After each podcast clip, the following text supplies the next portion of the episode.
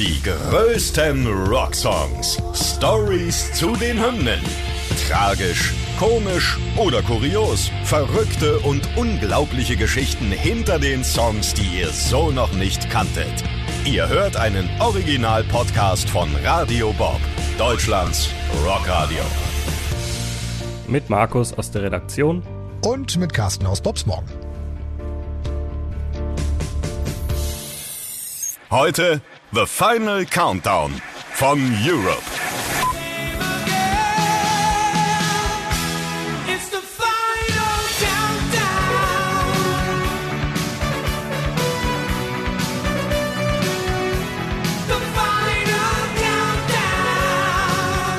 Ja, Carsten, was ein geiles Keyboard-Riff und was auch für ein Wahnsinns-Hit einfach.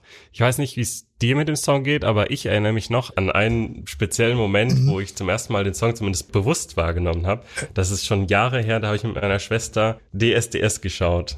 Als kleiner Bruder äh, okay. muss man sich da manchmal den Wünschen der großen Schwester dann beugen. Ja. Jedenfalls saßen wir da vorm Fernseher und da gab es irgendwie so eine von diesen Live-Shows, war einer, der wohl schon rausgeflogen war, kam dann aber zurück und er kam dann auf die Bühne und hat diesen Song gesungen. Und ich war weder Fan von dem Sänger noch von dem Format generell, aber der hat hat einfach unglaublich abgerissen. So, also der Song ging einfach ab ohne Ende. Das ist wirklich heftig. Der zieht auch einen so mit. Wahnsinn. Ja, ja absolut. Ich glaube, die meisten Menschen verbinden damit irgendetwas. Also ich verbinde mit dem Song auch etwas. Äh, und zwar tatsächlich mit dem Original, das damals rauskam. Ich kann mich erinnern, mhm. ich durfte damals meine allererste Silvesterparty zu Hause alleine feiern. Du mhm. weißt, wir hatten uns heimlich einen Kasten Bier unter den Tisch gestellt und so weiter und so fort. Und ähm, ich hatte damals ein Mädchen eingeladen, dass ich, äh, von der ich so gehofft hat, dass sie kommen würde. Das Dumme ist, sie ist nicht gekommen. Aber ich kann mich erinnern, oh. wir haben den ganzen Abend Final Countdown gehört. Das war eine gute Party. okay. Ja, und ähm, das Ding ist ja nicht nur hier bei uns damals in Deutschland abgefeiert worden, äh, war natürlich Platz eins bei uns in den Charts, ne, ist im Radio rauf und runter gelaufen. In insgesamt 25 Ländern war das Ding ganz oben und auch äh, in den USA ging es bis in die Top 10.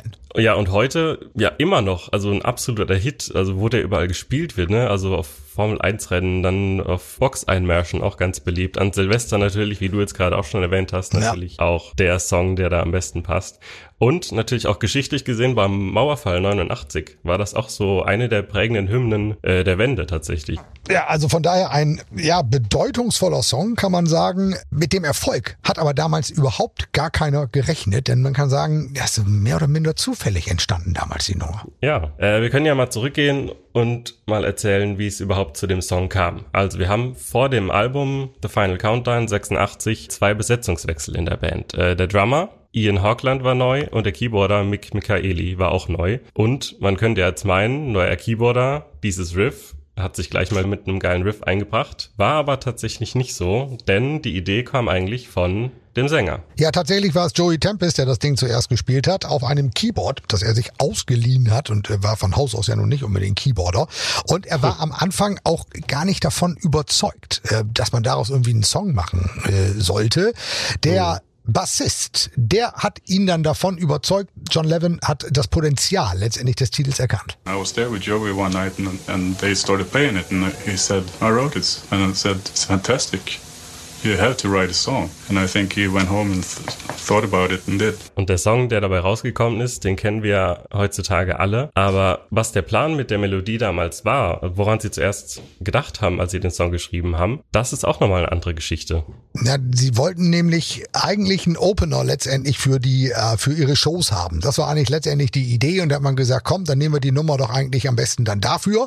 Und ähm, es hat niemand so richtig drüber nachgedacht, das Teil wirklich als Single rauszubringen. Keyboard Keyboarder Mick Michaeli zum Beispiel war davon überzeugt, man sollte auf jeden Fall einen anderen Song nehmen, also zum Beispiel Rock the Night und äh, den als erstes Single nehmen. I remember when we had the album finished, when we had mixed the album, and we, we were talking about which song is going to be the first single.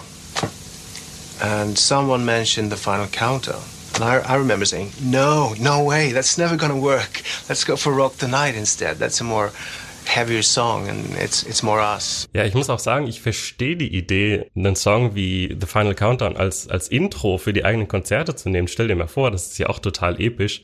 wenn dann da The Final Countdown läufst und du kommst dann auf die Bühne und spielst deine Songs. Auf der anderen Seite ist es natürlich so ein geiles Riff, dass es fast schon zu schade, um halt nicht eine Single draus zu machen oder nicht ähm, den selbst auf der Bühne zu spielen auch.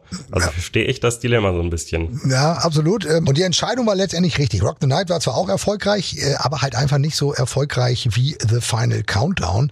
Und John Levin, der kann sich noch genau daran erinnern, als er die Nummer zum allerersten Mal im Radio gehört hat. We were out on tour in Europe doing promotion and we came to Amsterdam and I was in a cab and all of a sudden I hear Final Countdown on the radio in Amsterdam. That was a great feeling. I had to tell the cab driver, this is, I'm playing the bass.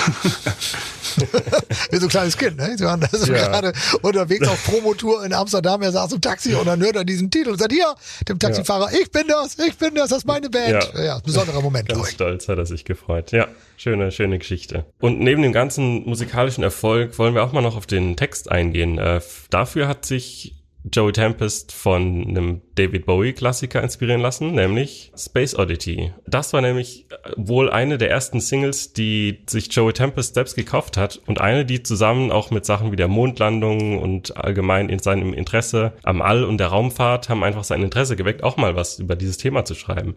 Und er sagt über die Entstehung des Songs, dass er eine Demo hatte ohne Text und die Musik einfach so klang wie ein Soundtrack zu so einer Science-Fiction-Geschichte. Und da dachte er, es muss in diesem Song um die Flucht von der Erde in den Weltraum gehen, weil er sagt selbst, vielleicht müssen wir eines Tages diesen Planeten verlassen. In der zweiten Strophe sagt er dann, wo die Reise hingeht, nämlich zum Planeten Venus macht er sich auf den Weg und er singt davon, dass er sich sogar auf die Ankunft freut. Also für ihn ist dieses Verlassen auch wirklich was, was, was Gutes, was Positives, ein neuer Anfang. Und er singt ja davon, dass die Venus auch viele, viele Lichtjahre entfernt ist und wenn man sich mal einen Zollstock nimmt und ins All legt, äh, beziehungsweise Google befragt in meinem Fall, äh, da findet man raus, dass die Venus tatsächlich nicht ansatzweise so weit weg ist. Das sind nämlich nur, in Anführungsstrichen, nur 40 Millionen Kilometer und damit also 0,000 nicht mal ansatzweise ein Lichtjahr entfernt. Fand ich ganz witzig. Es geht um eine ganz, ganz lange Reise und musikalisch betrachtet hat die Nummer durchaus härtere Wurzeln. Äh, Gitarrist John äh, Novum hat äh, mal gesagt, es erinnert ihn an UFO, dieses Galoppieren.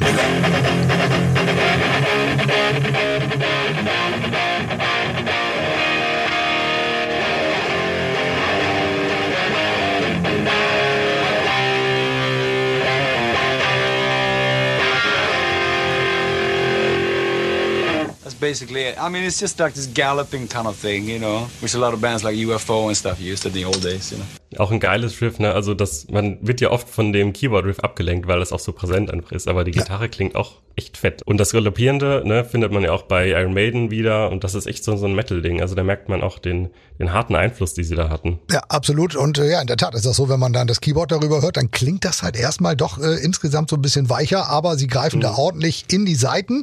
Und äh, ja, ich meine, der Titel, der geht ja wirklich nach vorne. Äh, The Final Countdown, wir hatten ja gerade schon gesagt, es geht um eine Reise ins All. Ja, also da wird äh, runtergezählt, bevor wir entsprechend starten.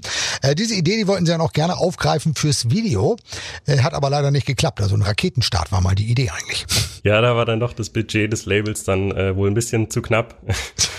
statt, statt einen Raketenstart umzusetzen, haben sie dafür aber äh, Live-Mitschnitte gefilmt. Äh, von einem Konzert in Stockholm, da haben sie am Tag der Veröffentlichung und am Tag davor haben sie zwei Konzerte gegeben und äh, da eben Mitschnitte gesammelt für ihr Musikvideo. Ja, und die Fans sind ordentlich abgegangen, also die waren ja. auch so ähnlich wie ein Raketenstart drauf, also nicht genau das gleiche, aber die Stimmung, die ist auf jeden Fall mal abgeholt worden bei dieser Nummer. Und ähm, ja, Album und Titel war der Durchbruch für die Band. Ja, absolut. Er ist natürlich auch überall bekannt, ne? Also Nummer eins in 25 Ländern kommt ja auch nicht von ungefähr. Und ich schätze mal, der Song wird dann spätestens an Silvester auch wieder ausgepackt. Die größten Rocksongs. Stories zu den Hymnen. Ihr wollt mehr davon? Bekommt ihr jederzeit in der MyBob App und überall, wo es Podcasts gibt. Und die geballte Ladung an Rocksongs gibt's nonstop in den über 40 Rockstreams, in der App und auf radiobob.de. Radio Bob. Deutschlands Rockradio.